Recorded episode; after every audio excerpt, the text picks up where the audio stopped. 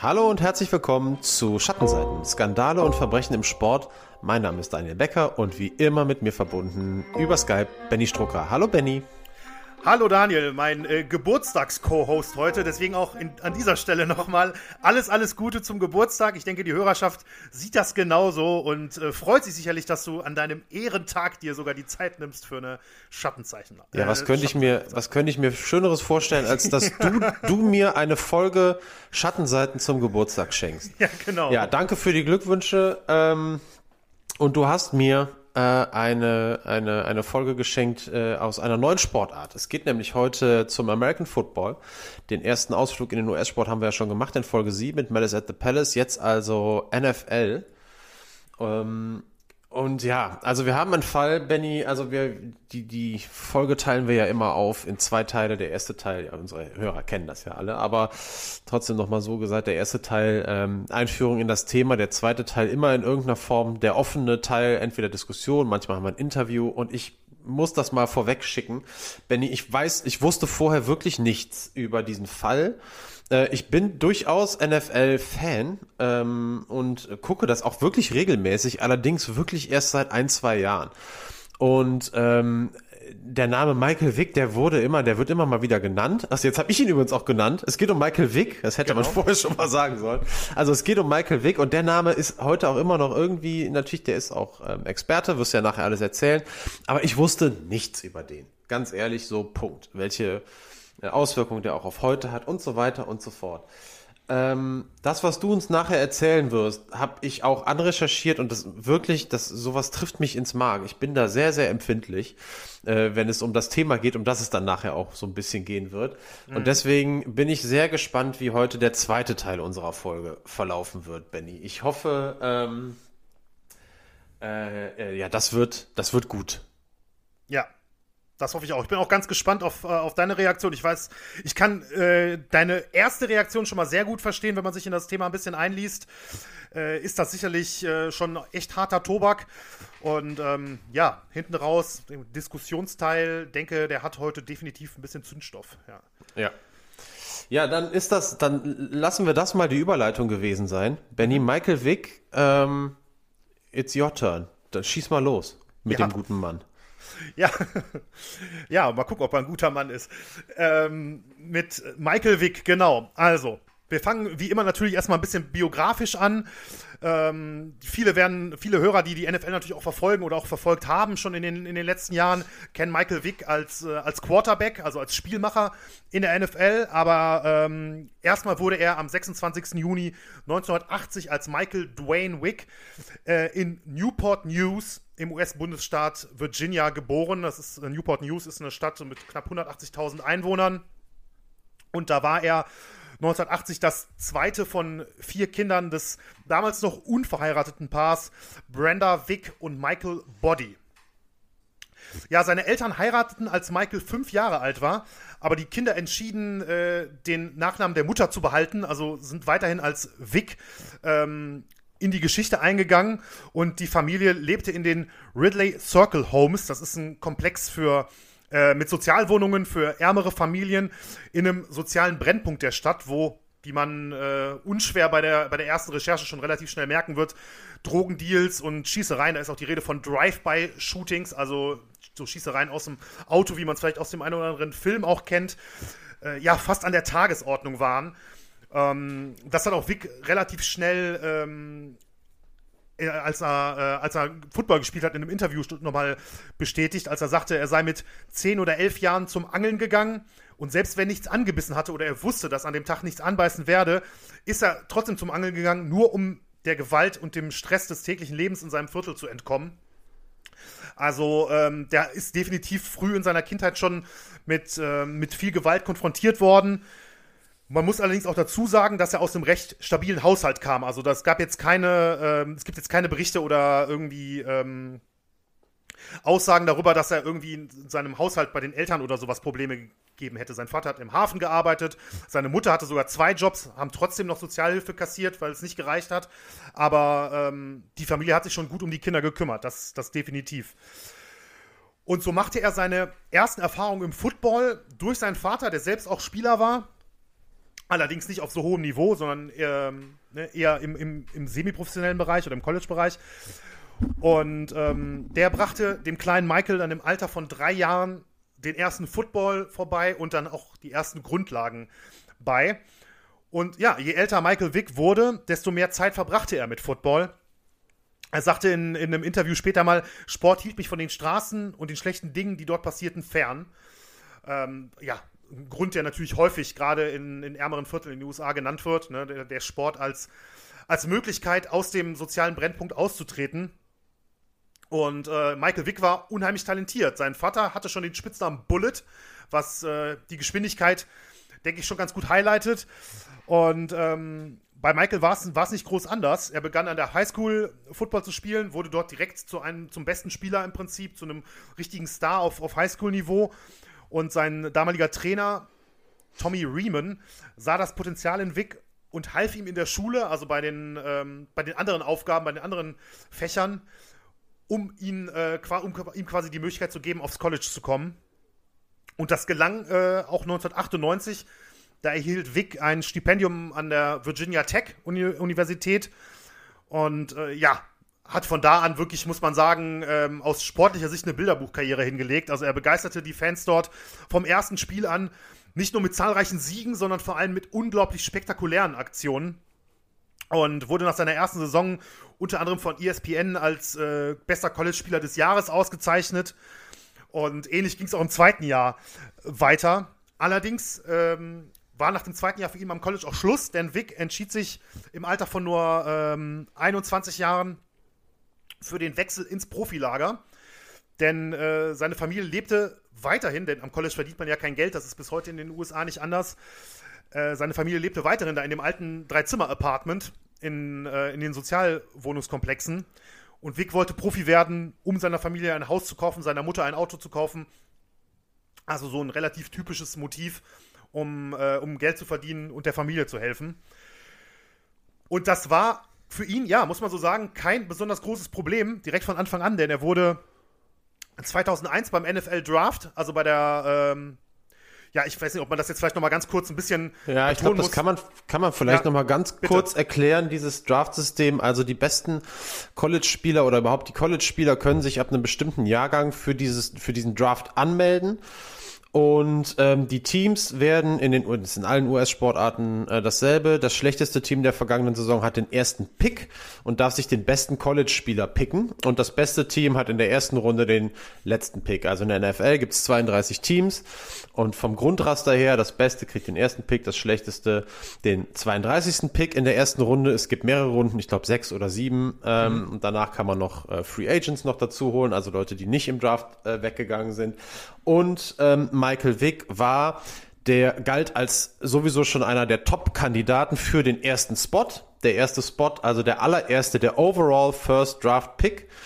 Und das schlechteste Team waren dann zu der Zeit die Atlanta Falcons. Ganz kurz noch, bevor du da weiter erzählst, Benny, dass man das auch weiß. Also ähm, im Draft Pick und überhaupt im US-Sport, das muss man glaube ich auch noch dazu sagen, ähm, dass äh, die Gehälter also transparent sind, jeder kann einsehen, was die Leute verdienen und dass der Draft im Draft auch das Gehalt gestaffelt ist. Also wenn du als erster gepickt wirst, dann kriegst du viel, viel mehr Geld als derjenige, der als 17. gepickt wird. Und wirklich jede Position äh, macht da extrem viel aus, vor allem was diesen, was den Teil angeht, der dir gesichert ist. Also es kann ähm, der, der dir sicher ist. Also es kann ja sein, dass du dich nach einem Spiel verletzt oder so und dann gibt es Verträge, die gestaffelt sind, dass du nicht das ganze Gehalt bekommst, sondern nur einen Teil des Gehaltes. Und auch da gilt, je höher du gepickt wirst, desto höher ist der Anteil des Geldes, den du behalten darfst, auch wenn du dich im ersten Spiel verletzt und Sportinvalide wirst.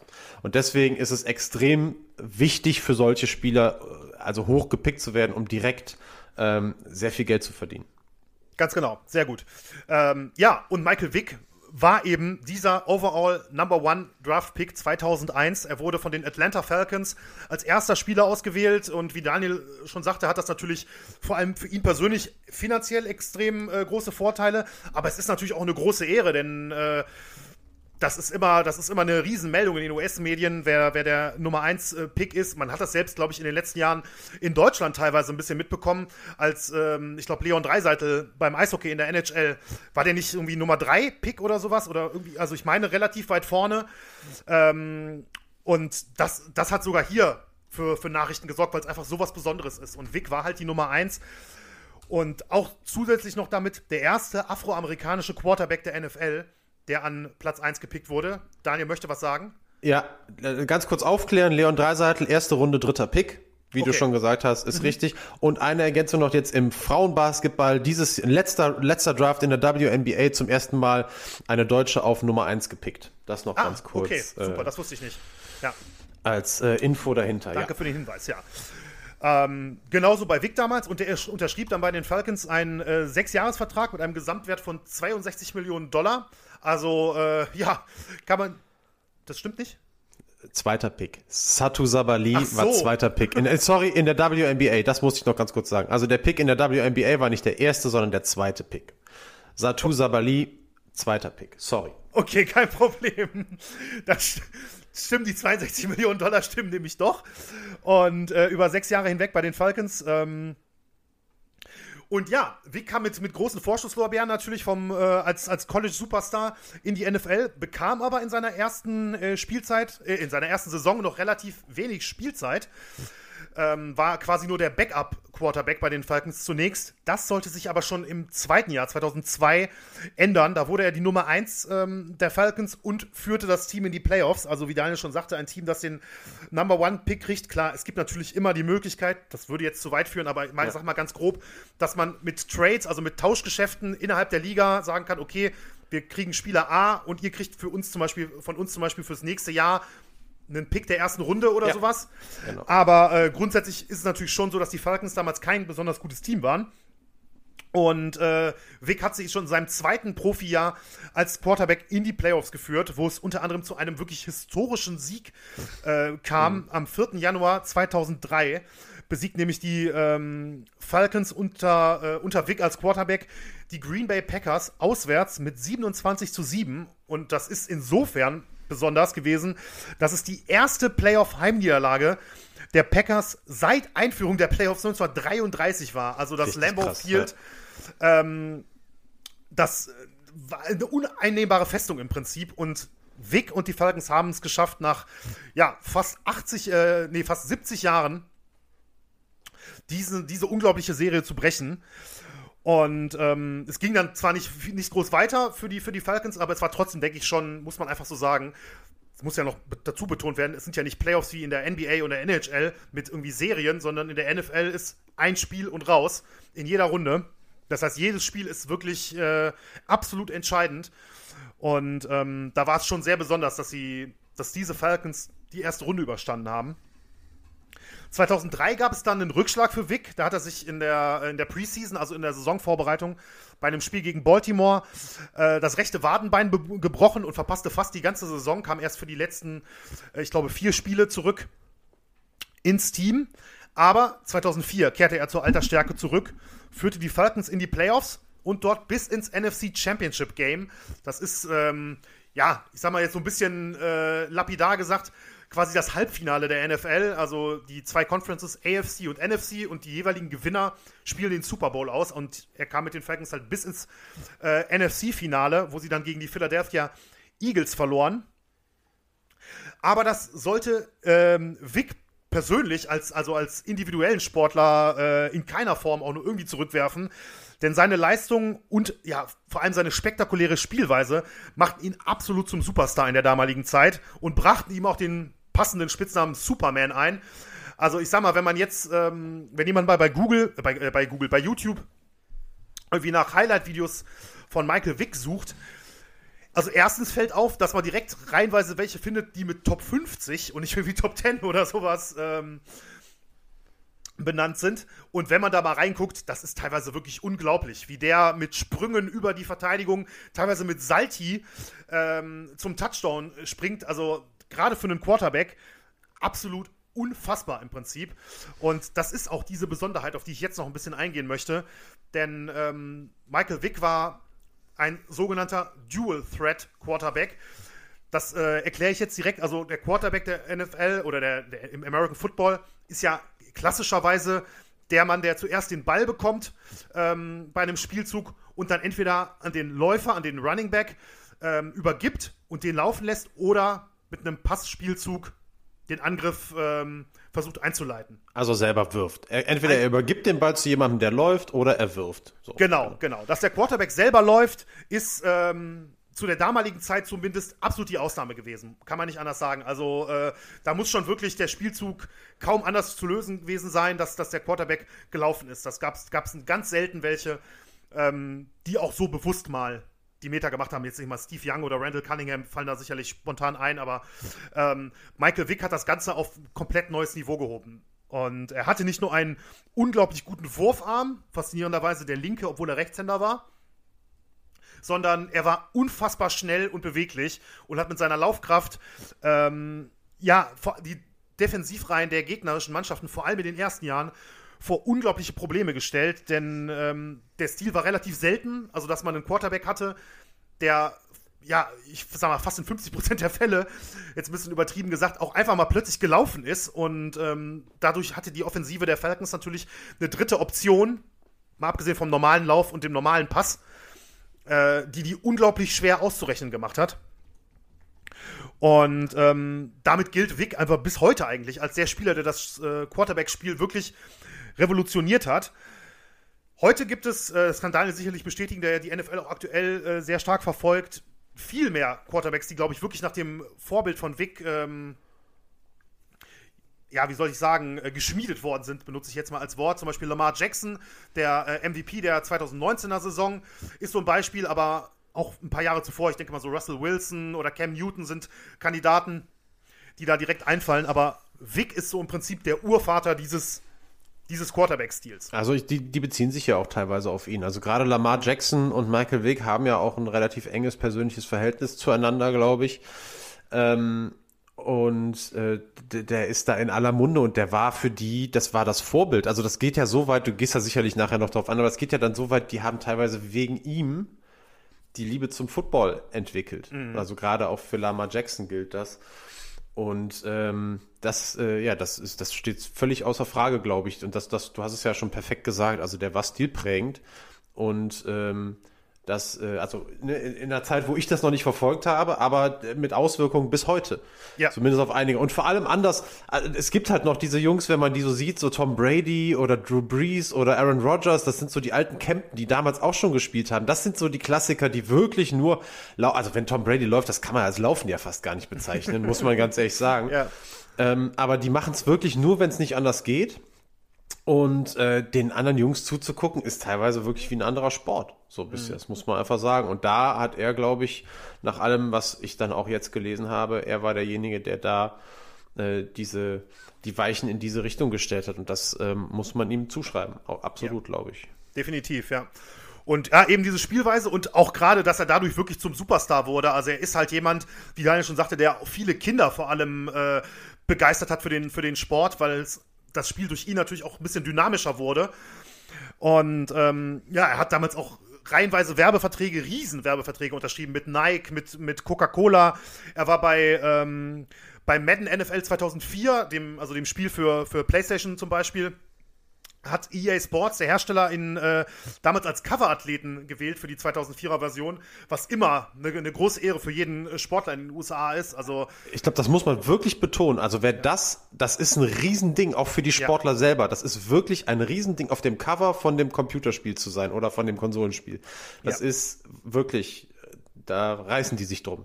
Absolut, absolut. Und da kann also man bei allen Sportarten, nicht nur jetzt genau. bei Madden ist es NFL, ob das jetzt NBA 2K oder was auch ist. Die Fußballer ist es ja ähnlich, ja mit FIFA ja. auf dem Cover, das hat sich auch mittlerweile so entwickelt. Aber in den USA ist es, glaube ich, noch mal krasser. Absolut, absolut. Und da ist auch ganz klar, also da ist niemals irgendwie irgendein Mitspieler in Anführungszeichen oder sowas ein Kandidat. Das sind wirklich immer die absoluten Superstars. Ja. Und ähm, ja, es gab noch eine, eine Powerade äh, TV-Werbung, die äh, kann man sich, glaube ich, auch bei YouTube noch angucken. Die ist auch sehr amüsant, tatsächlich aus der Zeit damals. War das nicht Gatorade? Ähm, ich bin mir ziemlich sicher. Das kann auch sein, dass Powerade ist, ja, ja. Okay. Und ähm, also Vic, wirklich ein Superstar, hatte das Ganze sogar noch unterstrichen in der Saison 2006, denn da durchbrach er als erster Quarterback in der NFL-Geschichte eine echte Schallmauer, nämlich die 1000 Yards Rushing in einem Jahr, also erlaufene, selbst erlaufene Yards in einer Saison mit 1000. Das war ähm, damals der absolute Rekord und galt, also ich war fast kaum, äh, als kaum zu brechen. Allerdings hat es gar nicht so lange gedauert, denn Lamar Jackson, hat, den wir eben schon angesprochen hatten, hat es 2019 tatsächlich geschafft, dass ähm, die Marke, die Bestmarke von Vic nochmal zu brechen, nochmal zu toppen mit, ich glaube, knapp 1200. Aber ähm, Vic ist trotzdem bisher dann nur der zwei, also es gibt nur diese zwei, Lamar Jackson und Michael Vick, die das bisher geschafft haben. Und das war definitiv ähm, ja, ein riesen, riesen Verdienst von ihm, auch wenn der Teamerfolg, muss man sagen, in den Jahren 2005 und 2006 schon etwas nachließ und die äh, Falcons jeweils die Playoffs verpassten. Aber ähm, auch wenn Vic einer der prominentesten Sportler in den ganzen USA war, zu seiner äh, Zeit, Mitte der äh, frühen 2000er, gab es auch schon immer den einen oder anderen Skandal um ihn. So wurden äh, 2004 zwei Männer in Virginia wegen des Handels äh, von Marihuana verhaftet, die einen Truck fuhren, der auf Weg zugelassen war. Die Nummer ist allerdings ziemlich im Sande verlaufen, also da hat ihn hat es jetzt keine größeren Konsequenzen für ihn gegeben.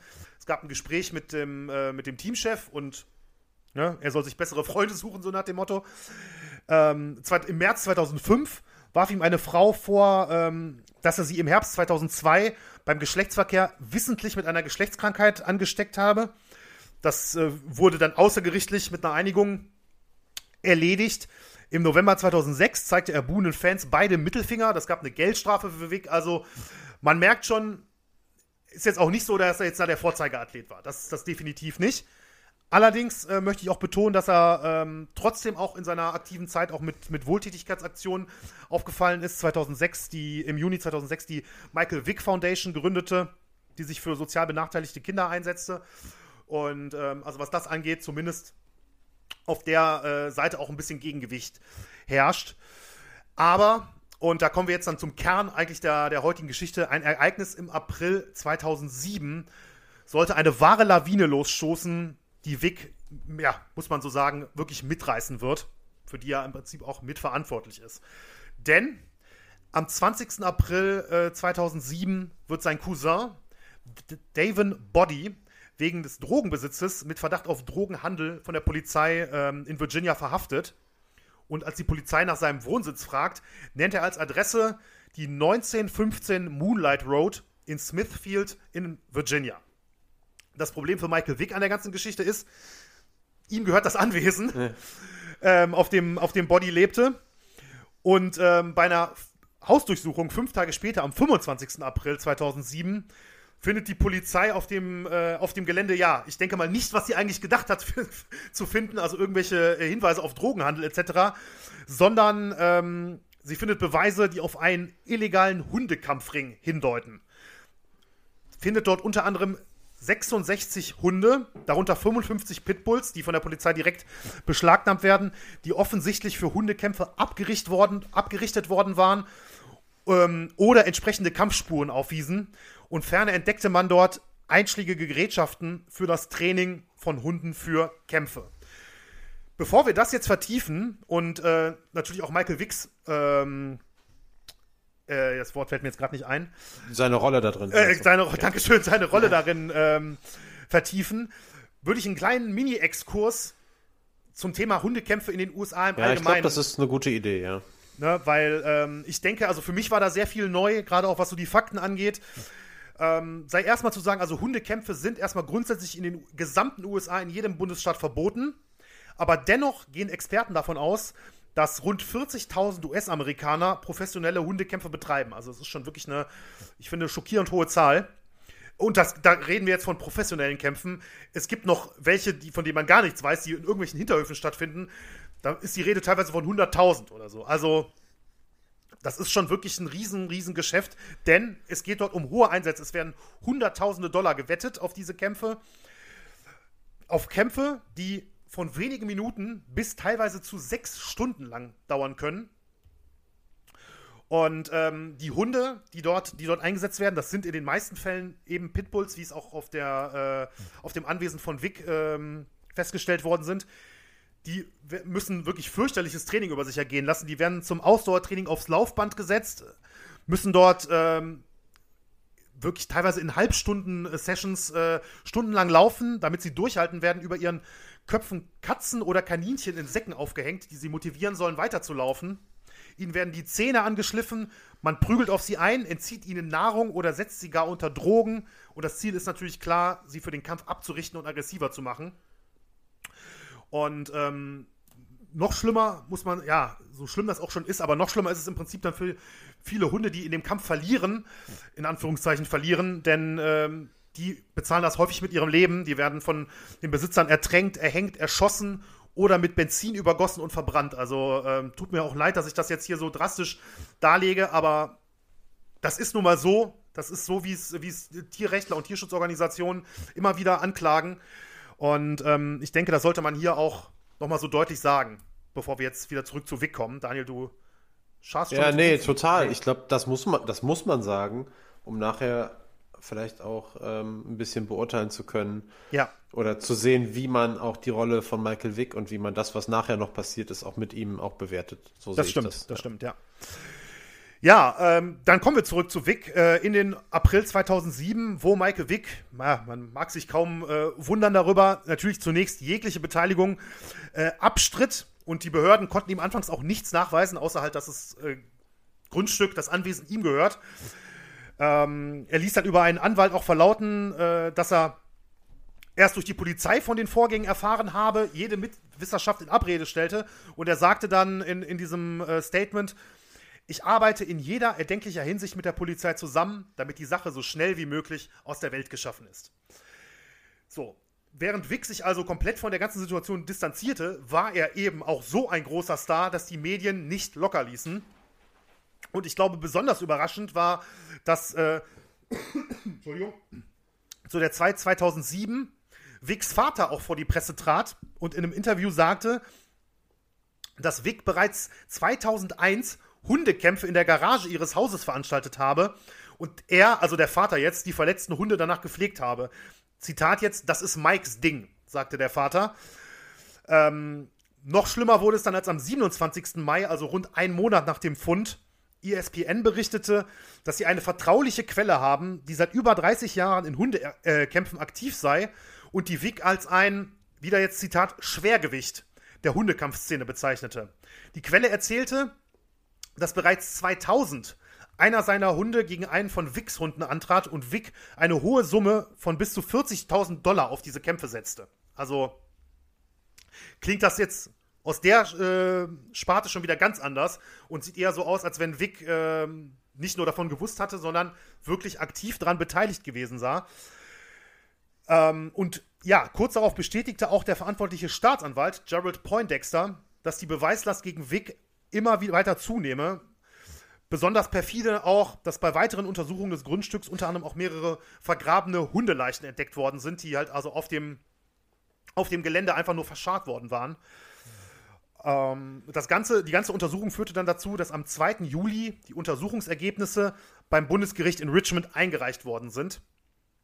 Und die Dokumente, ähm, wenn man da Auszüge von liest, lesen sich wirklich, also wirklich wie eine Horrorstory, kann man nicht anders sagen. Äh, nicht nur für Hundefreunde, würde ich jetzt mal noch dazu sagen. Also es ist wirklich, wirklich harter Tobak.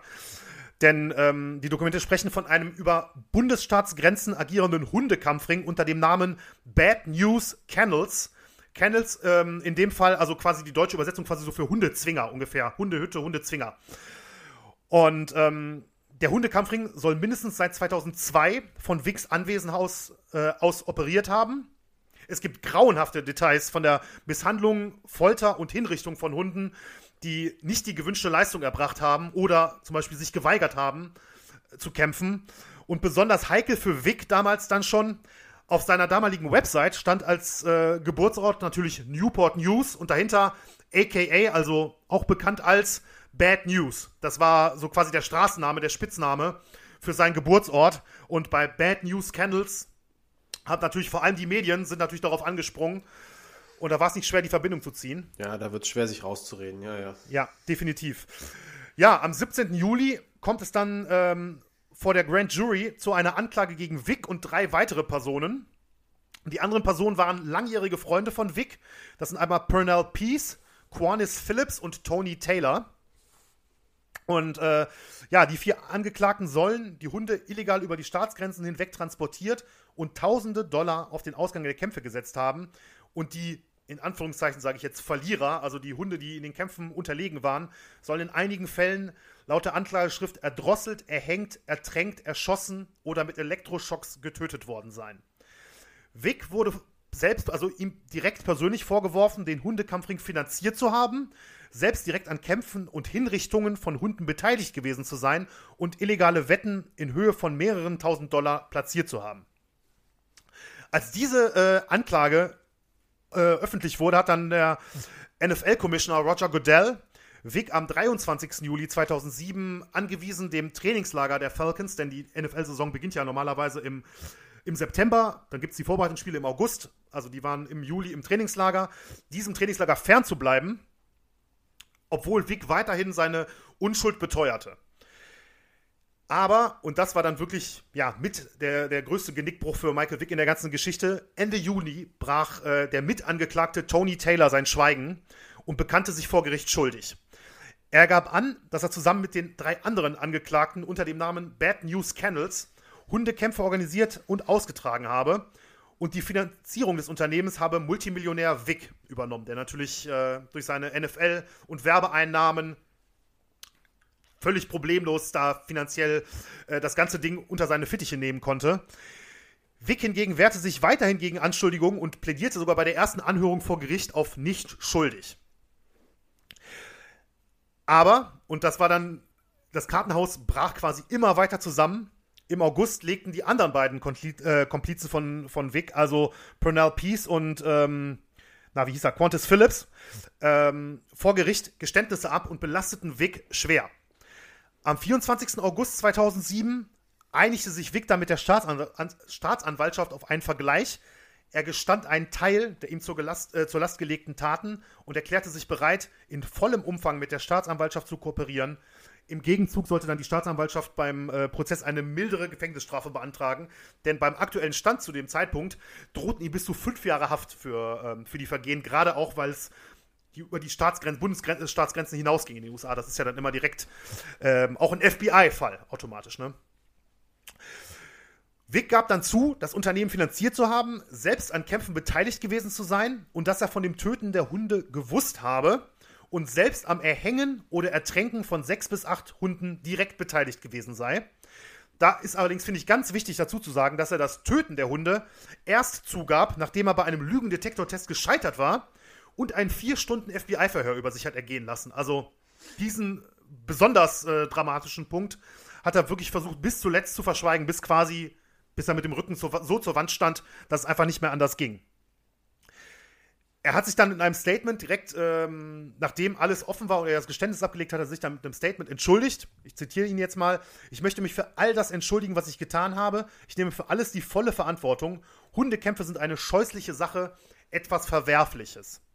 Und im Anschluss an dieses Geständnis wurde er dann von der NFL auf unbestimmte Zeit und ohne Bezahlung suspendiert. Sein Trikot mit der Nummer 7, was wirklich ein legendäres Trikot zu der damaligen Zeit war und das meistverkaufte Trikot der Atlanta Falcons Geschichte war, wurde überall aus dem Verkauf genommen. Also es sollte nicht weiterverkauft werden, in, zumindest nicht in den offiziellen Shops. Ja. Ähm, dazu möchte ich kurz sagen, dass Vic äh, es ist dann erst, glaube ich, ein bisschen später klar geworden, beziehungsweise vor Gericht dann auch. Äh, und seine, seine äh, Komplizen schon in ihrer Kindheit Hunde, Hundekämpfe, Hundekämpfen beigewohnt haben, die ähm, bei sich im Viertel, also in äh, Newport News im Viertel, stattgefunden haben, wo Vic sagt, dass ähm, das wird jetzt sicherlich niemand als Entschuldigung akzeptieren, aber ich füge es als Erklärung nur bei, wo Vic sagt, dass es ähm, für sie damals total normal war, da, dabei zuzugucken und vor allem, dass als die Polizei vorbeigekommen ist, das Fenster runtergemacht hat, geguckt hat, was los ist, gesehen hat, dass dort Hundekämpfe stattfinden, das Fenster wieder hochgedreht hat und weitergefahren ist, hat er dann, Zitat, gesagt, dann kann es ja so schlimm nicht sein. Also so ist, zumindest ist er mit diesem Gedanken aufgewachsen. So, die, ähm, Atlanta, es hat allerdings auch noch weitere Folgen für ihn, nämlich auch finanzieller Art, denn die Atlanta Falcons gaben daraufhin bekannt, dass sie Schadensersatzansprüche gegen Vic in Höhe von 20 Millionen US-Dollar geltend machen würden. Sie haben zwar nicht mehr sein Gehalt bezahlen müssen, aber er hat halt für äh, Vertragsunterzeichnungen ziemlich hohe Boni kassiert, von denen die, die Falcons jetzt etwas zurückhaben wollten. Und ähm, darauf komme ich gleich noch zurück. Das hatte für Vic finanziell wirklich extrem, extrem harte Folgen. Er blieb bis zum Urteil was am 10. Dezember erwartet wurde, erstmal auf Kaution frei, wurde in dieser Zeit allerdings auch noch positiv auf Marihuana getestet, was natürlich, ja, ich sag mal vorsichtig, ein bisschen ungünstig war zu dem damaligen Zeitpunkt. Das brachte ihm dann noch einen nächtlichen Hausarrest bei, der bis zur ähm, Anhörung gelten sollte. Und ähm, aus diesem Grund hat sich dann Wix sogar schon im November, weil er wusste, dass er mit ziemlicher Sicherheit ins Gefängnis muss, im November vorzeitig und vor der Anhörung vor Gericht, vor der Urteilsanhörung, äh, inhaftieren lassen. Also schon ein paar Wochen vorher hat er sich freiwillig schon inhaftieren lassen. Und ähm, am 10. Dezember folgte dann, was zu erwarten war, der Vorsitzende Richter Henry E. Hudson verkündete das Urteil gegen Wick ähm, und verurteilte ihn zu einer Freiheitsstrafe von 23 Monaten. Er wurde für schuldig befunden und zu einer Freiheitsstrafe von 23 Monaten verurteilt. Der Richter gab an, dass er überzeugt sei, dass es sich nicht um einen einmaligen Fehler von Wick handele, sondern er, sondern er Vollzeit im Hundekampfring involviert gewesen sei. Und äh, Wick musste zudem eine Million Dollar zahlen, um für die Versorgung der äh, konfiszierten Hunde aufzukommen. Auch die äh, anderen Mitangeklagten haben ähnliche ähm, Strafen bekommen, also alles ungefähr im Bereich von 18 bis 24 Monaten Freiheitsstrafen. Und bei Vic, ja, er war damals, ich denke, das muss man nochmal betonen in dem Fall jetzt, 27 Jahre alt. Also man würde vielleicht sagen, mit in der besten Phase ähm, seiner sportlichen Laufbahn jetzt rein vom Alter her gesehen. Musste dann allerdings erstmal die nächste Zeit hinter Gittern verbringen.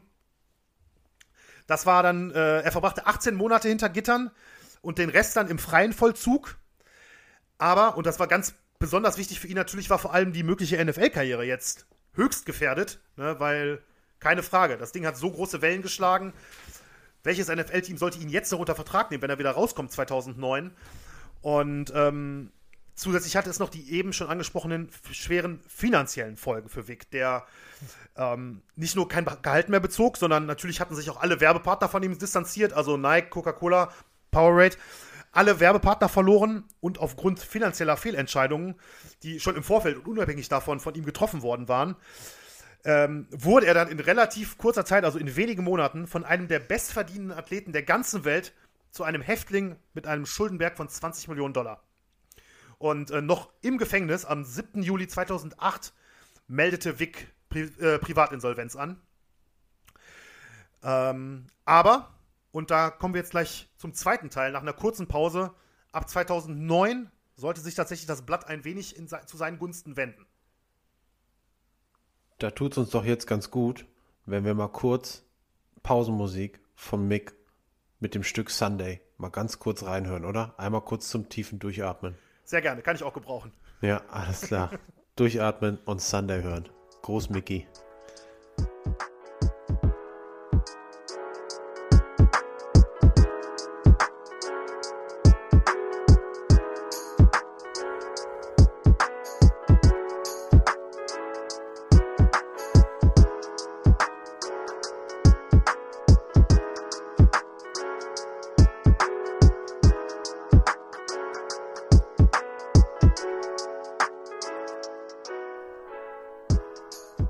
Das war Sunday von äh, unserem Kollegen Mick. Äh, ja, ich glaube, wir konnten alle einmal ganz kurz das gebrauchen, mal eben durchzuatmen nach all den Infos, die ja echt teilweise nicht, nicht leicht zu verdauen sind, muss man ja ganz ehrlich sagen. Und äh, so, dann haben wir das gemacht, sind ein bisschen runtergekommen und jetzt geht's weiter, denn jetzt wollen wir ja wissen, was passiert eigentlich äh, jetzt danach ja. mit Michael Wick. Also, Benny, go ahead. Ganz genau, ja. Wir springen jetzt ins Jahr 2009, äh, genauer gesagt zum 22. Mai. Das ist nämlich der Tag, an dem Michael Wick zwei Monate vor dem Ablauf seiner Strafe aus dem Gefängnis in einen Hausarrest mit Fußfessel entlassen wird.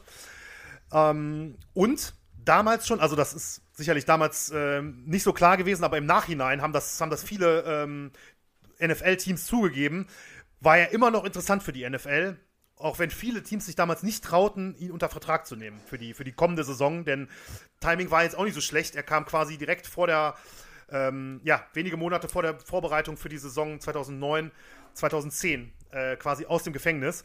Und nach der endgültigen Haftentlassung dann im Juli wurde er dann tatsächlich am 14. August 2009, also nur wenige Wochen danach, von den Philadelphia Eagles unter Vertrag genommen. Wicks Suspendierung in der NFL wurde dann nach dem dritten Spiel der Saison 2009 wieder aufgehoben. Und, und das kann man jetzt nicht anders sagen, er erlebte einen zweiten Frühling in, in seiner Zeit bei den Eagles. Also in der Saison 2010 hatte er statistisch gesehen die beste NFL-Saison seiner Karriere und viele würden sagen, auch das beste Spiel seiner Karriere. Denn, äh, und darauf möchte ich jetzt tatsächlich aus sportlicher Sicht nochmal kurz genauer eingehen. In Woche 10 der äh, 2010er Saison warf er beim Spiel für die äh, Philadelphia Eagles gegen Washington vier Touchdown-Pässe und lief selbst zu zwei weiteren Touchdowns. Also sechs Touchdowns, die direkt mit Michael Vick in Verbindung standen, bei einem 59 zu 28 Sieg. Wenn man, ähm, also wenn man sich davon Highlights bei YouTube anguckt, das ist, ein das ist eine unglaubliche Leistung gewesen. Das kann man nicht anders sagen. Also, ja, er hat nicht nur wieder Fuß gefasst in der NFL, sondern zu dem Zeitpunkt kann man vielleicht sogar sagen, war er vielleicht so gut wie nie zuvor. Ähm, er wurde auch in dem Jahr nochmal in den Pro Bowl berufen. Das ist äh, vorhin im ersten Teil ein bisschen untergegangen. Das war seine vierte Nominierung. Der Pro Bowl ist quasi das All-Star-Spiel der NFL, also wie man zum Beispiel beim Basketball auch als All-Star-Game kennt, ist es der Pro Bowl der, im Football. Und er wurde als Comeback-Player des Jahres 2010 von der NFL ausgezeichnet. Dennoch war er natürlich eine sehr kontroverse Figur und es gab immer wieder lautstarke Kritik und auch Protestaktionen von äh, Tierschutzorganisationen. Vor allem die PETA hat sich damals äh, sehr hervorgetan und äh, immer wieder mit Plakataktionen, auch bei Trainingslagern und so weiter, ähm, gegen Vic protestiert, gegen ihn als NFL-Spieler protestiert und natürlich gegen seine Taten. Aber, und das muss man auch direkt betonen, das wird, denke ich, auch so ein Punkt sein, den wir nachher in der, in der Diskussion, ähm, der uns nachher auch in der Diskussion beschäftigen wird. Es gab auch damals schon andere Beobachter, die die komplett gegenteilige Position vertraten. Nämlich so nach dem Motto, ja, er, man hat seine Strafe verbüßt und damit muss es jetzt auch gut sein. Sein, äh, der, der Co-Trainer der ähm, Eagles damals sagte, er hat einen Riesenfehler gemacht, aber er hat den Preis dafür bezahlt und ESPN, die ja nun wahrlich nicht äh, glimpflich mit ihm umgegangen sind in der ganzen Situation damals 2007, titelte damals, es ist Zeit, Vic zu vergeben. Vic selbst zeigte äh, in Interviews Reue, ähm, ging im Namen der Tierschutzorganisation Humane Society, also den hat er sich angeschlossen, ging er an Schulen und Gemeindezentren, um Jugendliche vor seinen Fehlern zu warnen und gegen Hundekämpfe zu bewerben. Und er drehte auch Videos, wo er ähm, Hundekämpfe und Tierquälerei verurteilt. Die sind auch teilweise heute noch äh, online, die kann man sich also immer noch angucken. Und er setzte sich auch ähm, für härtere Gesetze gegen Hunde- und Hahnenkämpfe ein. Das alles führte dazu, dass er auch ähm, Nike den Werbedeal mit ihm 2011 erneuerte, im Juli 2011. Also ähm, Vic, der nicht nur natürlich wieder Millionen in der NFL verdiente, sondern auch wieder ein beliebter Werbepartner wurde plötzlich. Ähm, allerdings lief es danach in den, in den, nächsten Jahren sportlich nicht mehr ganz so rund. Ähm, er verlor die Startposition als Quarterback bei den, bei den Eagles an Nick Foles, der ähm, der dann quasi übernahm und als, als Startquarterback die nächsten Jahre absolvierte und Vic verließ dann Philadelphia 2014. Aber nicht die NFL, denn unterschrieb ähm, kurz darauf einen Einjahresvertrag über 5 Millionen Dollar bei den New York Jets. Die Saison war zwar eigentlich, ja, fast zum Vergessen, aber ein Detail ist trotzdem sehr wichtig, denn in dieser Saison knackte Vic die Marke von 6000 erlaufenen Yards in seiner ganzen Karriere und war damit der erste Quarterback, dem, äh, dem dies gelang. Das ist also auch eine weitere Schallmauer quasi, die er, ähm, die er durchbrochen hat, ein Rekord, den er hält. Und ich denke, auch wenn in der heutigen NFL die Quarterbacks viel mehr laufen, wird es doch noch eine Weile dauern, ähm, bis, das, bis das geknackt wird von irgendwem. Er verließ Vielleicht kann man da noch ja. ganz kurz einmal einhaken. Bitte. Diese 5 Millionen Ein-Jahres-Deal. Ja. Wie alt war Vic da? Kannst das, hast du das gerade auf der Pfanne? Ähm, ja, äh, 33 ja, Also okay, das ist jetzt noch, natürlich noch nicht mega alt, also er hat noch die Chance dann auch, ähm, wenn das gut läuft, dann da ähm, auch länger zu bleiben. Aber es gibt zum Beispiel, das fällt mir nämlich gerade ein, ähm, jetzt gerade zu dieser Saison ist Cam Newton, der bei den Carolina Panthers war, ist jetzt bei den äh, Nachfolger von Tom Brady bei den New England Patriots. Und der hat auch für ein Jahr da unterschrieben. Und der war auch mal MVP und, oder der war mal MVP, das war nämlich, soweit ich weiß, Michael Vick auch gar nicht. Also was Nein. heißt einfach nur, Cam Newton hat auch eine starke äh, Vergangenheit hinter sich und der hat für eine Million für ein Jahr unterschrieben. Nämlich, und das passiert häufiger, da gibt's auch mehrere Beispiele, dass dieses eine Jahr ähm, da sein soll, auch nochmal auf seine alten Tage sich zu beweisen und zu zeigen, hey, ich hab's verdient, dass ihr mir nachher nochmal einen größeren Vertrag gebt. Mhm. Ein Jahr für fünf Millionen ist eine völlig andere Hausnummer, ja. Also das ist so eine Hausnummer, so nach dem Motto, dass es dann auch schon denen, auch bei den Standards, die die haben, gar nicht mehr so wehtut, wenn es dann doch nicht klappen sollte, weil du hast noch mal fünf Millionen nochmal abgesahnt für, für einen Einjahresdeal. Und äh, das muss man sich vor Augen halten. Das war, ist also extrem viel im Vergleich auch zu dem, was auch Top-Quarterbacks wie Cam Newton jetzt zum Beispiel, der kriegt halt ein äh, also ja. Nee, ich muss schon wieder aufpassen. Ich, das wird mir nachher noch häufiger passieren. Okay. Ja, Aber das einmal zur Einordnung, das ist ein ja. richtig hoher Vertrag für ein Jahr. Definitiv, ja. Vor allem natürlich auch für eine so kontroverse Persönlichkeit, denn äh, das wurde nochmal deutlich, als er dann 2015 nochmal für ein Jahr zu den Pittsburgh Steelers wechselte, wo, ähm, wo es einen richtigen Shitstorm unter den Steeler-Fans in den sozialen Medien gab. Also das Fanlager wurde richtig gespalten dadurch. Ähm, es gab welche, die sagten, die würden das Team jetzt nicht mehr supporten, wenn so ein Typ wie Michael Wick im, im äh, Kader ist. Andere sagten, ja, es wäre nicht so schlimm, aber es gab auch Tierschutzorganisationen in Pennsylvania, im US-Bundesstaat, ähm, wo Pittsburgh liegt, die äh, ganz, ganz stark dagegen protestiert haben. Und man muss auch sagen, ich weiß gar nicht, was, also die Gründe aus Teamsicht sind auch schwer nachvollziehbar, denn jetzt auch da spielte er nur noch selten. Ähm, hat da ein Jahr mehr oder weniger abgesessen mit, mit wenig Einsatzzeit und danach nahm ihn auch niemand mehr unter Vertrag. Also das war dann irgendwann, ist dann dieses Pendel anscheinend umgeschwungen von, ich weiß nicht, ob er vielleicht für viele immer noch der große Name war, der, ähm, der große Star war, der Trikots verkauft oder so.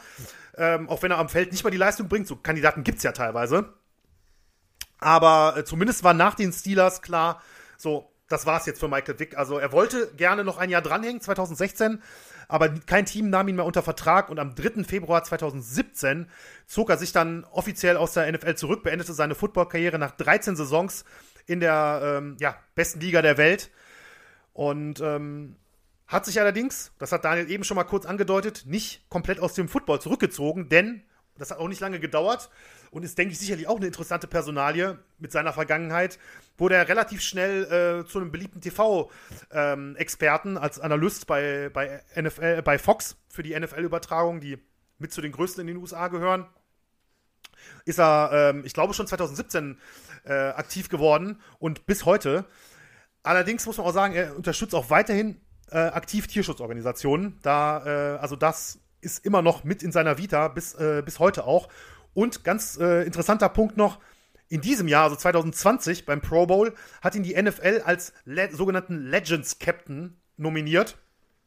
Das ist quasi, ähm, ja, wie soll man sagen, das ist so, gilt so als Mentor für das Team, der ist auch an der Seitenlinie, aber ist mehr so ein bisschen ja, ich sag mal, ein bisschen abwertend Maskottchen, aber man will halt so die alten Legenden dann nochmal so ein bisschen ehren. Die sind beim großen Pro Bowl-Spiel nochmal da. Und da hat die NFL halt für 2020 Michael Vick ähm, unter anderem ausgewählt, obwohl es großen Widerstand gab und sogar eine Petition ähm, gab, die mit fast 900.000 Stimmen unterschrieben wurde, dass er das nicht machen soll oder dass die NFL ihm diese Bühne nicht geben soll. Ähm, die NFL hat sich darüber hinweggesetzt und Michael Vick dieses Jahr, also im, im, im Januar war es, glaube ich, zum Legends Captain beim, äh, beim Pro Bowl gemacht. So, das ist im Prinzip die Story von Michael Vick. Ähm, ja, seine, seine gesamte Karriere, seine Höhen, seine unglaublichen Tiefen, vor allem natürlich abseits des äh, Footballfeldes mit den, mit den Hundekämpfen. Bevor wir jetzt ähm, ein bisschen in die Diskussionsteil übergehen, weil ich weiß, Daniel kann es kaum erwarten, kann es wirklich kaum erwarten. Ähm, doch jetzt zum Schluss noch ein Punkt, der, der mir noch ganz gut am Herzen liegt, denn die Folgen einmal für den Tierschutz in den USA, die die ganze Situation hatte, und die unmittelbaren Folgen auch für die Hunde, die damals konfisziert worden sind. Denn das ist, ich weiß, das ist jetzt vielleicht ein bisschen blöder Begriff in dem ganzen Zusammenhang der ganzen Geschichte, die wirklich sehr traurig im Prinzip ist, ähm, gibt es in gewisser Weise ein bisschen ein Happy End. So viel möchte ich jetzt schon mal vorwegnehmen. Denn einerseits ähm, das alte Anwesen an der ähm, in, in Smithfield, also an der Moonlight Road, dieses alte Anwesen ist heute das genaue Gegenteil von damals, denn die Organisation Dogs Deserve Better, also zu Deutsch Hunde verdienen etwas Besseres, hat das Grundstück damals gekauft und nutzt es heute als, ähm, bis heute als Reha-Zentrum für misshandelte Hunde. Und, ähm, und da konnte ich mir auch ein Grinsen nicht verkneifen bei der Vorbereitung. Hat dem Ganzen den Namen Good News Rehab Center ja, gegeben. Also gut. aus, aus Bad News Kennels wurde Good News Rehab Center. Also das ist, finde ich, denke ich, eine schöne Sache. Ja. Und ähm, es gibt noch eine weitere sehr gute Entwicklung für, äh, für Hunde in den USA, die aus der ganzen Geschichte hervorgegangen ist. Denn normalerweise werden Kampfhunde, wie sie zum Beispiel jetzt bei Michael Wick auf dem Anwesen damals gefunden wurden, ähm, die werden konfisziert und dann eigentlich, das war zumindest über Jahrzehnte so in den USA, eigentlich eingeschläfert, weil sie für zu gefährlich für die Gesellschaft gehalten werden. Allerdings war der Wick-Fall so prominent, dass sich so viele Tierschutzorganisationen einsetzten, um das zu verhindern in diesem Fall, dass das auch gelungen ist. Ähm, und zwar wurden 47 der 66 Hunde, die damals ähm, konfisziert wurden, wurden ähm, in Tierheime gebracht und teilweise adoptiert. Es gibt teilweise, also Stand 2019, lebten immer noch Hunde von denen, die teilweise in ganz normalen Familien mit Kindern waren, wie man sich das von jedem normalen Hund, den man sich so vorstellt, ähm, kennt. Es gab Hunde dabei, die wurden Therapiehunde. Es gibt Hunde, die leben weiter noch im Tierheim, aber die Hunde haben 47 der 66 Hunde haben überlebt, was eine unglaublich hohe Quote ist für Hunde, die aus so einem ähm, Umfeld kamen. Und äh, das Ganze funktionierte so gut bis heute, also wie die Hunde rehabilitiert werden konnten, in die Gesellschaft integriert werden konnten, dass es das Verhalten der US-Behörden im Hinblick auf gerettete Kampfhunde komplett verändert hat. Und ähm, heutzutage wohl der Standardfall ist, dass die Hunde nicht direkt eingeschliefert werden, sondern dass die Hunde zunächst an Tierschutzorganisationen, an Tierheime gehen und immer zuerst geguckt wird, was kann man mit den Hunden noch machen, wie kann man die Hunde ähm, ja heilen, sage ich jetzt mal, ne? von den, von den natürlich von den psychischen mhm. Schäden, die sie nicht nur den physischen Schäden, sondern sicherlich auch von den psychischen Schäden, die sie erleiden mussten. Und ähm, da sind sich, glaube ich, viele Tierschutzorganisationen sind sich einig. Da habe ich auch Zitate gefunden, die sagten, dass so schlimm es auch war, was damals passiert ist, so wie das Ganze aufgearbeitet worden ist, ist es zumindest in diesem Hinblick ähm, zu einem positiven Ende gekommen. Denn ja, es hat im Prinzip die Lebenserwartung von Kampfhunden, die aus dieser ganzen äh, fürchterlichen Szene gerettet werden, definitiv erhöht. Und ich glaube, das ist zumindest jetzt zum Schluss, bevor wir in die Diskussion gehen, ein kleines Licht in, in dieser doch dunklen Geschichte. Ja, auf jeden Fall. Also das finde ich auch gut. Es ist ja immer so, dass diese, diese Geschichten dann am Ende dann meistens dann doch irgendwas zumindest noch äh, bewegt haben, wenn sie gerade vorher so ein, so ein großes mediales Interesse hatten. Und äh, ja, also erstmal danke, Benny. Ähm, ich glaube, ein extrem komplexes Thema da so runterzubrechen war, glaube ich, alles andere als, als leicht auch. Und mhm. äh, ähm, ja, man muss dann halt, man darf mit ein, ein paar Infos dann halt einfach nicht, nicht sparen. Man muss die halt dann auch benennen, dann was passiert ist, damit man auch die Tragweite des Ganzen überhaupt erst begreifen kann. Ähm, ja, du hast gesagt, ich kann es kaum erwarten. Ich bin da so zwiegespalten. Also, ähm, es fällt mir wirklich gar nicht so leicht. Also zum einen ist es wirklich so, ich glaube, das kam jetzt wahrscheinlich schon so ein bisschen raus, also ich bin ein großer Tierfreund, aber ich finde, und das ist das, was ich jetzt auch irgendwie versuchen möchte, ich finde, das ist überhaupt nicht also ich finde, man muss das gar nicht aus der Brille eines Tierfreundes sehen. Richtig, so. ja. Das ist so für mich der Punkt. So alles, was kommt, weißt du, ob du jetzt irgendwie mit, mit Hunden oder Katzen oder mit was auch immer, mit welchen Tieren auch immer was anfangen kannst oder nicht, oder ob die dir egal sind oder ob du vielleicht auch mal schlechte Erfahrungen gemacht hast. Da gibt es ja nun mal auch viele Leute, die ja, also auch Angst vor Hunden haben und so. Ähm, aber all das, finde ich, sollte doch nicht darüber hinwegtäuschen, und das ist das, was mich an diesem Fall so wahnsinnig betrübt und so, so, so auch so teilweise halt auch wütend macht, ähm, ist so dieses, ähm, ja, ich finde, also man muss kein Tierfreund sein, kein ausgewiesener Tierfreund sein, um das, ähm, finde ich, erstmal furchtbar zu finden und zum Zweiten auch wirklich in Frage zu stellen, ähm, ob das alles nachher, wie das gelaufen ist, ob das so seine Richtigkeit hat. Ehrlich gesagt. Also für mich verkörpert dieser Fall ehrlich gesagt sehr, sehr viel von dem, was in der NFL, was im US-Sport, aber ich glaube, mittlerweile kann man das auch jetzt nicht mehr wirklich nur darauf beziehen, was da falsch läuft. Es ist eine ganz einfache Rechnung in meinen Augen zwischen eine, eine Gewinn-Verlust-Rechnung. Und wenn man einem, und so ist es, glaube ich, passiert, nach diesem Fall, äh, nach, der, nach der Gefängnisstrafe, dann wird abgewogen von Clubs, von Franchises, von Verantwortlichen, was würde der uns noch für einen Wert bringen? Wie verbrannt ist der? Und wie viel äh, im, im Zweifel auch immer Geld, also wie ist der wirtschaftlich, wie ist das wirtschaftlich noch, wie kann ich das gegeneinander aufrechnen? Und das ist in dem Fall dann, äh, glaube ich in anderen Fällen, der, dann schlug die Waage zugunsten von Michael Wick um und dann hat die NFL in dem Fall auch überhaupt kein Problem damit, und das ist das, was mich so wirklich stört, kein Problem damit, ähm, äh, die Dinge dann auch in einer gewissen Art und Weise runterzuspielen.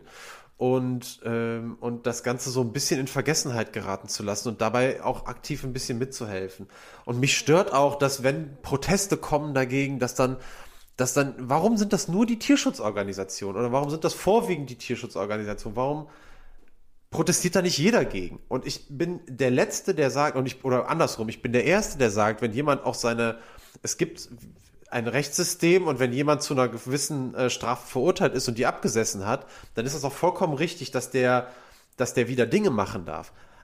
Für mich bedeutet das aber nicht automatisch, dass jemand dieselbe exponierte Position äh, haben darf oder ein Anrecht darauf automatisch hat wie vorher. Wenn du deine Vorbildfunktion, wenn du auch andere Funktionen absolut mit Füßen getreten hast und dich moralisch über einen extrem langen Zeitraum so dermaßen verwerflich verhalten hast und Leben mit den Füßen getreten hast und wirklich so, dann, dann darfst du nachher auch die wirtschaftlichen Erfolge wieder so feiern und dann darfst du nachher auch dich wieder so präsentieren und dich wieder so feiern lassen. In mir sträubt sich da wirklich extrem was gegen und ähm, wenn jemand aus dem Gefängnis entlassen ist und dann, das gilt natürlich auch für Michael Wick, dann hat er ein Recht auf Arbeit und er hat ein Recht auf dazu leben und äh, seine Wohnung und alles. Aber ich finde alles nicht mehr in diesem Maße. Ich finde, das ist nicht gerechtfertigt. Ich finde, da geht eine Verantwortung, ein Verantwortungsbewusstsein mit einher mit dem Ganzen. Oder es sollte, ich weiß, dass das in ganz vielen Fällen halt einfach nicht der Fall ist und dass es alles ein bisschen naives Gelaber ist und so. Aber es sei mir verziehen, das ist halt das, was ich da in dieser, in diesem Zusammenhang fühle. Und mich stört das extrem, dass der nachher, ähm, dass der nachher so weitermachen konnte, als wäre nichts gewesen. Mit ein paar Störgeräuschen, aber im Endeffekt Who cares? Der sitzt heute immer noch da. Ich habe jetzt in der Vorbereitung ein bisschen auch noch einen Podcast gehört. Da redet der auch so ein bisschen über die Zeit und der Umgang mit ihm und alles und netter Kerl und Michael Wick, ey, wir haben eine Connection miteinander und so. Boah, mir fällt das extrem schwer, dazu zu hören. Und ähm, alles auch im, auch wirklich, und das ist auch, und das habt ihr auch schon mal in anderen Folgen von dem Podcast hier gehört, dass ich auch wirklich bemüht bin, auch zu verstehen, wie kommt sowas dazu. Und ich weiß auch darum, dass wenn jemand mit seit der Kindheit je nachdem, wo er aufgewachsen ist, mit sowas auch aufwächst, ein völlig anderes Verhältnis dazu entwickelt, auch zu Leben, auch zu Tieren ähm, und dass das, äh, dass das nicht einfach mit einem Knopfdruck dann verschwindet später, das, das weiß ich alles und dass das auch wirklich ähm, eine Person ein Leben lang prägt. Aber das muss doch bitte nicht diese Aus Auswüchse haben es muss irgendwann einen ein Stopp geben. Es muss eine Redline geben und wenn die übertreten ist, dann muss man auch, finde ich, mit dauerhaften Konsequenzen leben. Und ich weiß, wie stilprägend der war und ich habe mir eines dieser von dir schon beschriebenen Top 50 Videos auch angeguckt und es ist eine Wonne, dem zuzugucken. Der, der schwebt übers Feld und es ist, und der, der, der schont seinen Körper nicht. Quarterbacks werden eigentlich ja auch von ihren Coaches dazu angehalten, sich nicht in so riskante Situationen zu begeben. Die dürfen, die haben ja auch Sonderregeln, die dürfen vorher mit den Füßen voran diven, damit sie nicht mehr getackelt werden. Und der ist immer all in gegangen, ja. Also diese, in diesen Szenen. Und das ist geil zu sehen. Aber sorry, Leute, das steht für mich eine Stufe unter dem anderen. Das ist meine persönliche Meinung. Ich habe es jetzt halbwegs noch hinbekommen. Wir haben gerade so einen Fall ähm, und das ist eigentlich das. Eigentlich will ich das nicht. Ich will das alles nicht miteinander vergleichen und ich will nicht sagen, das Verbrechen ist schlimmer und das Verbrechen ist schlimmer und so weiter. Da gibt es auch klare Abstufungen. Ähm, und ich will nicht einzelne Fälle äh, miteinander vergleichen nach dem Motto, was ist schlimmer, was nicht. Aber es ist gerade wieder so ein Beispiel, und das kann man schon miteinander vergleichen. Gerade ist Antonio Brown zum Beispiel ist ein, ein Thema. Der ist jetzt gerade, das ist, ähm, ein Wide Receiver, ähm, ein extrem talentierter Spieler, der aber extrem viele Probleme in der Vergangenheit hatte, wo es Vergewaltigungsanklagen äh, gegeben hat in der Vergangenheit, der entlassen wurde von seinen Teams, der der hat nicht nur zwei Chancen bekommen, der hat schon zehn Chancen bekommen und der kriegt jetzt die elfte, ist jetzt ein bisschen übertrieben, aber er hat einen neuen Vertrag jetzt unterschrieben bei Tampa Bay, dem neuen Franchise, der neuen Franchise von Tom Brady, der den jetzt auch persönlich dahin geholt hat. Und auch da gibt es ganz viele Leute, die sagen, es ist einfach eine Chance zu viel, die man Antonio Brown gibt. Warum muss man dem das noch geben, wenn er so oft unter Beweis gestellt hat, dass es eigentlich nicht gerecht ist, dass er die Chancen kriegt? Und dann, und dann höre ich auch gleich auf, aber das ist das Letzte, was ich jetzt noch sagen muss, und dann ist es aber der NFL zu heiß und es ist den Teams zu heiß, nach einer gewissen Zeit Colin Kaepernick wieder mit ins Team zu nehmen, der sich offen gegen, also der einfach mal was gesagt hat, da gegen, gegen Rassismus in den USA, der einfach mal was gemacht hat, das finden auch nicht alle toll, aber gerade weil es nicht alle toll finden, ist das dann die Linie, wo die NFL-Teams dann gesagt haben, also sorry, das ist mir zu heiß. Und dann wird dann nachher argumentiert, ja, der ist auch nicht so gut und deswegen kriegt er auch teilweise keinen Platz mehr. Und erst jetzt in diesem Jahr, wo sich extrem viel unter diesem das, wir kennen, alle kennen das wahrscheinlich unter diesem Hashtag Black Lives Matter und so weiter, wo sich da einfach, wo das Jahr 2020 einfach sehr aufbrausend war, mit allem, was dazugehört und ohne das jetzt alles zu bewerten, weil das alles ein eigenes Thema ist. Aber das ist der NFL dann zu viel gewesen. Colin Kaepernick hat keinen Platz mehr gefunden. Und da, boah, das regt mich einfach auf. So, Punkt. Ja, nee, ähm, ich kann das Plädoyer komplett nachvollziehen, muss ich sagen. Also ich finde auch den, den gerade den Vergleich mit, mit äh, Kaepernick wirklich sehr gut, denn man muss die NFL im Prinzip da, also du kannst ja niemand anders in die Verantwortung nehmen als die NFL und natürlich die Teams. Und ähm, man darf niemals unterschätzen, dass äh, jemand wie Michael Vick, du hast es eben schon gesagt, ich habe es vorhin auch schon mal angesprochen, also das meistverkaufte Trikot bei den, bei den Atlanta Falcons in der, in der Geschichte. Ne? Der Mann war so ein großer Star, so ein großer Superstar. Den haben äh, Millionen Kinder in den USA auf dem, auf dem Madden-Cover ähm, gesehen, wenn sie das Spiel in die Playstation geschoben haben. Und ähm, die werden alle, das Thema ist ja, das ganze Thema mit den Hundekämpfen ist so medial aufgebauscht worden, die werden alle äh, genau mitbekommen, was da passiert. Und das ist der Held von denen gewesen. Und ähm, ich bin genauso wie du auch ein großer Fan äh, zweiter Chancen, aber ich muss auch sagen, dass ich in diesem Fall auch ein bisschen Bauchschmerzen dabei habe, wenn ich, ähm, wenn ich denke, dass das dann so wie so eine Randnotiz dann plötzlich aussieht, wenn er 2010 ähm, wieder über den, über den Platz äh, über den Platz läuft und ja, als wäre nichts gewesen. Du hast es eben schon so, so richtig angesprochen. Mit weiterhin mit Millionen Deals und dann auf der anderen Seite jemand wie, wie Colin Kaepernick, der, äh, ja, man muss ja sogar sagen, seiner Zeit voraus war mit, den, ähm, mit seinem Protest damals und mit dem Knien bei der, bei der US-Hymne. Das war doch schon, äh, ich bin ja jetzt gerade aus dem, aus dem Stand weg, habe es jetzt nicht parat, aber das ist mit Sicherheit schon, ich würde sagen, mindestens vier Jahre her, oder? Also würde ich jetzt mal. Ja, also vier Jahre kommt mir gerade äh, persönlich ein bisschen lang vor, ist egal, weil, okay. ey, wir haben doch hier äh, den Herrn Internet.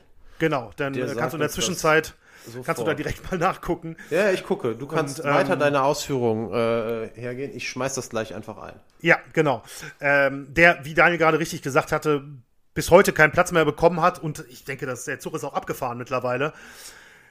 Da sei es mal, also die Begründung seien es mal dahingestellt, aber äh, Vic war auch 2015, 2016, 2014, 2015 so rum lange nicht mehr der, der mal, der mal gewesen ist und das war sicherlich den Teams auch klar. Also das ist sicherlich ein, das ist sicherlich ein hartes Thema, ein heikles Thema. Weniger heikel, also zumindest für mich aus meiner persönlichen Sicht. Ich habe natürlich kein Stimmrecht, aber ich bin auch drüber gestoßen in dem, im Internet, dass es teilweise Diskussionen gibt. Ähm, soll Michael Vick in die Hall of Fame, ne, in die NFL oh, ja, Hall of da Fame? Können wir, ja, können wir gerne. Das, das, können wir gerne auch noch kurz ansprechen. Finde ich auch gut. Kurz nachgereicht, du hattest recht mit vier Jahren. 2016 okay. hat Colin Kaepernick das erste Mal gekniet. Ja, und ähm, ja, soll Michael Vick in die Hall of Fame und äh, da ist ja, also klar, die Hall of Fame ist in jeder Sportart in den USA nicht einfach nur ähm, eine Ruhmhalle für die größten sportlichen Erfolge, sondern man muss natürlich auch mit einbeziehen, was jemand ähm, vielleicht auch für das, für das, ähm, für das Standing des Sports, für die, wie der Sport angesehen wird, für die, wenn er was revolutioniert hat im Sport und so weiter. Das sind alles Punkte, die bei Vic zutreffen. Aber ähm, genauso wie ich dagegen bin, dass irgendwie zum Beispiel im Boxen mehrfach überführte Dopingsünder oder sowas, egal wie gut die Karriere war, ähm, in die Hall of Fame kommen, finde ich, ist das, ist das wirklich ein Fall, wo ich sagen würde, wenn ich entscheiden dürfte oder würde mein Kreuz machen auf so einer Liste, würde ich mein Kreuz nicht bei Michael Wick machen, auch wenn ich ihn als Spieler ja, herausragend fand, oder wenn man es heute Also da, sieht. vielleicht der eine oder andere wird sich vielleicht erinnern, dieses Thema Hall of Fame hatten wir schon mal. Ähm, mir kam es gerade selber bekannt vor und dann fiel mir ein, die Geschichte mit Justin Gatlin war nämlich so eine Geschichte, mhm. wo nachher die Intervention von Robert Harting, äh, dem deutschen Diskuswerfer, dazu geführt hat, dass keine ehemaligen Dopingsünder in, also nachgewiesene Dopingsünder in die Leichtathletik Hall of Fame aufgenommen werden. Äh, also das nur um deinen Punkt zu unterstreichen, Benny, dem äh, ich da auch folgen würde. Ähm, was Michael Wick angeht, ähm, habe ich jetzt keine große Überraschung zu präsentieren.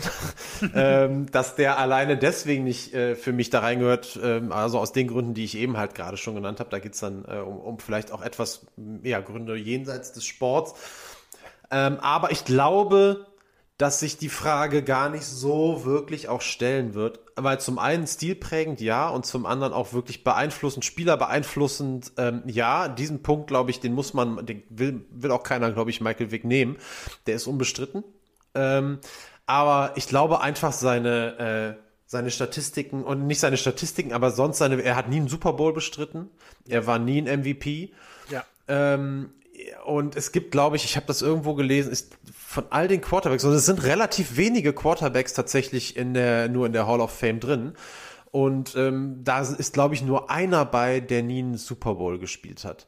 Und das müsste man nachher ja auch noch verargumentieren. Ich weiß gar nicht, ob die sich den, den Stress überhaupt antun wollen, ehrlich gesagt. Weil es gibt so Leute, da wird, da, da, da muss man gar nicht drüber nachdenken. Ja, wenn, wenn Tom Brady aufhört, wenn Drew Brees aufhört, äh, ich glaube auch bei Aaron Rodgers wird es wahrscheinlich auch keine großen Diskussionen geben. Äh, wenn die aufhören, die kommen alle rein. Äh, Peyton Manning wird, glaube ich, der nächste sein. Da ist es schon mehr oder weniger sicher, dass der reinkommt. Ich glaube, nächstes Jahr. Äh, ab nächstem Jahr wäre auch Michael Vick, glaube ich, dabei, 2021, ne? Ja, ich meine ja. Ja, also sind fünf Jahre nach, ähm, nee, dann müsste das eigentlich 22 sein. Ja gut, er hat aber 16 schon nicht mehr gespielt. Er hat 16, genau, 16 schon nicht mehr gespielt, deswegen 2021. Ähm, ich glaube, ähm, am Ende wird sich die Frage, glaube ich, gar nicht ernsthaft stellen. Dann wird äh, im Zweifel dann seine Vergangenheit außerhalb des Feldes dann sowieso das Zünglein an der Waage sein. Aber er drängt sich jetzt auch nicht so auf, ohne Super Bowl Ring und so weiter, Das da wirklich richtig, reinzukommen. Glaube ich. Hoffe ich mal. Also vielleicht sitzen wir dann nächstes Jahr hier und äh, machen Skandal Michael Vick 2 Aufnahme in die Hall of Fame. Dann stehe ich aber wieder hier, Benny. Naja. Da bist du, bist du aber der Wortführer dann. Ja, ja, dann, genau, dann führe ich durch die Folge. Und du hältst danach ein flammendes Plädoyer, warum du es jetzt doch gut findest, dass Michael Vick in der Hall of Fame ist. Ja, wer weiß, kann viel passieren in einem Jahr. Das stimmt allerdings. Puh, gut, Benny, es war emotional aufwühlend. Fand, ich auch, ja. Fand ich auch. Also, ähm, das ist definitiv auch ein Thema gewesen, was mich auch bei der Recherche absolut nicht kalt gelassen hat. Also, Das Ja. glaube ich. Ja, hätte ich mich da weiter rein vertieft, äh, poch, wäre, glaube ich, ganz schwer gewesen, äh, das durchzuführen. Und das an meinem Geburtstag, Benny. Na, danke. ja, das war ein Geschenk. Tut mir Ja, leid. das war ganz toll. Nein, Spaß beiseite, war super.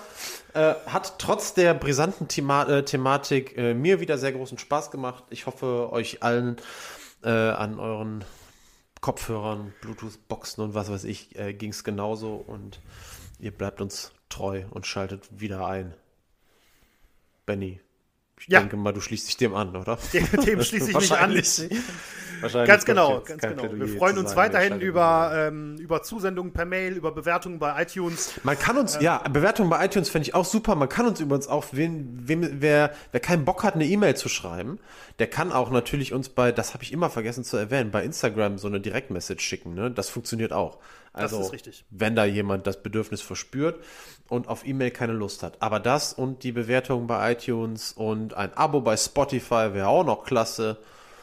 Äh, ach, wir freuen uns über alles, was ihr meint, tun zu können. Absolut. Gut, dann freuen wir uns auf die nächste Woche. Daniel ist schon, das weiß ich schon, äh, schwer im Thema drin. Ah, da freue ich mich drauf. Ja, und ähm, ich denke, da wirst du wieder was Tolles präsentieren können. Da bin ich sehr gespannt drauf. Schauen wir mal. Du weißt ja schon. Du tust jetzt so, als wüsstest du es nicht. Ne? Nein, ich weiß das Thema, aber ich habe mich noch nicht drin eingelesen. Ja, okay. Alles klar. Dankeschön, Gut. Benny. Und ähm, Danke dir, bald. Daniel. Vielen Dank fürs Zuhören. Bis nächste Woche. Tschüss. Tschüss.